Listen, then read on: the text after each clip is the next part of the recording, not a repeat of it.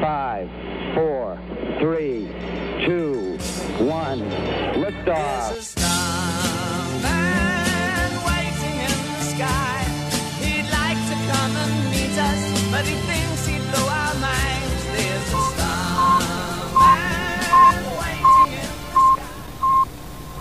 Des sondes, des centaines en ont été envoyées dans l'espace. Certaines sont aujourd'hui à plus de 20 milliards de kilomètres de la Terre. L'une d'entre elles nous a récemment fait voyager, beaucoup plus proche d'ici, certes. Le 7 juin dernier, la sonde Juno de la NASA a effectué un survol de Ganymède, l'une des lunes de Jupiter. Elle nous a offert de magnifiques images de cet astre complètement gelé.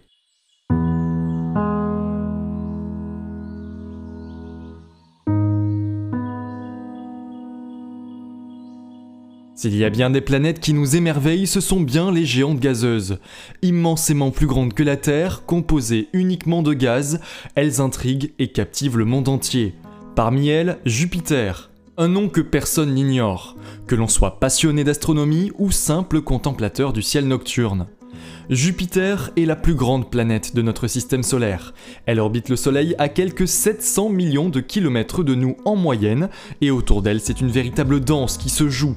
Pas moins de 79 satellites naturels ont été répertoriés. On connaît aujourd'hui les quatre plus grands, les satellites galiléens, du nom de leur découvreur Galilée en 1610. Io, Europe, Ganymède et Callisto. Voici comment ont été appelés ces quatre principaux satellites. Au début des années 1600, Galilée était bien fier d'avoir sa lunette astronomique pour observer pour la toute première fois des satellites naturels autour d'une autre planète que la Terre. Aujourd'hui, nous pouvons enfin nourrir notre curiosité grâce à l'envoi de sondes et d'orbiteurs interplanétaires. Littéralement.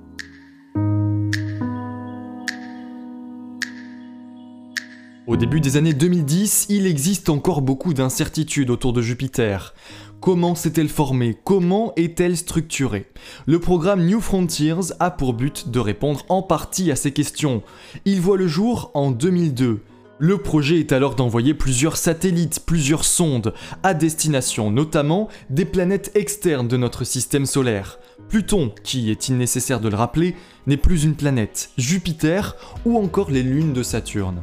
La sonde Juno, seconde sonde du programme, décolle le 5 août 2011 à bord de la version la plus puissante du lanceur Atlas 5. Malgré la puissance impressionnante du lanceur, la sonde ne dispose pas d'assez d'énergie pour se rendre jusqu'à Jupiter. Elle est donc envoyée sur une orbite héliocentrique autour du Soleil.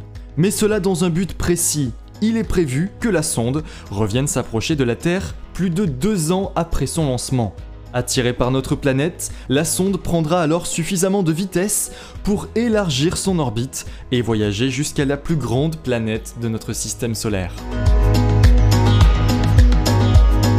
Si l'on compare habituellement les voyages vers Mars à de véritables périples de plusieurs mois, un aller simple vers Jupiter est loin, très loin d'être de tout repos. Enfin, tout dépend comment on voit les choses. Juno devra quand même patienter près de 5 ans avant d'atteindre sa cible finale. Le 5 juillet 2016, l'appareil s'insère en orbite autour de Jupiter. Une orbite particulière à plus d'un titre.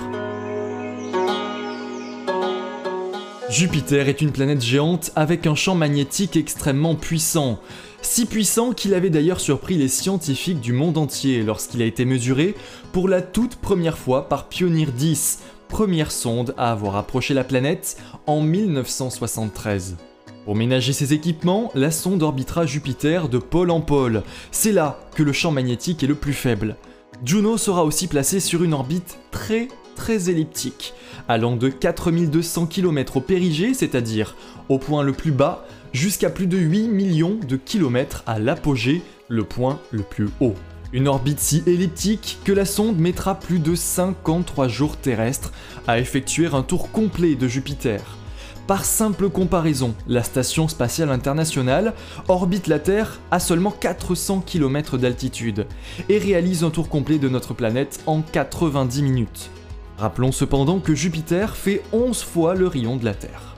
Plusieurs équipements scientifiques équipent bien évidemment la sonde, un détecteur de particules énergétiques, un capteur d'ondes plasma, un magnétomètre, mais aussi un spectromètre infrarouge et une caméra en lumière visible, la Juno Cam.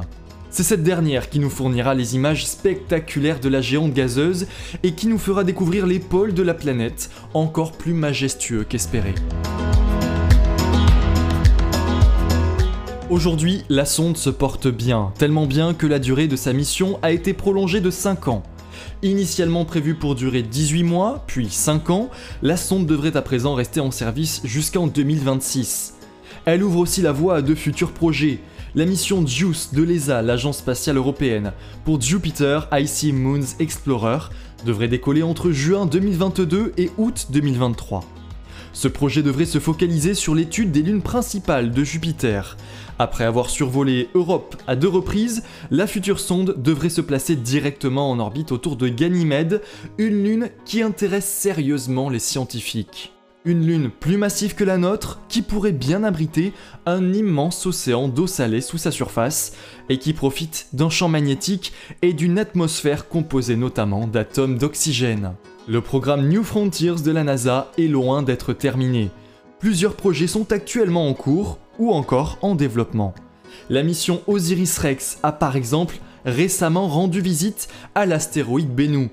Elle y a récolté des échantillons à sa surface.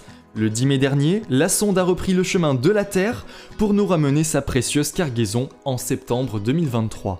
Plus tard, c'est la mission Dragonfly qui est prévue. Actuellement en cours de développement, la mission prévoit d'envoyer un appareil motorisé à la surface de Titan, la plus grosse des lunes de Saturne. L'objectif est ici d'y étudier sa surface et son atmosphère.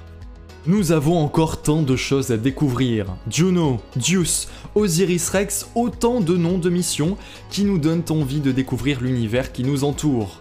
Et vous, quel corps céleste vous intrigue le plus? Vers quelle planète voudriez-vous voir partir une mission d'exploration?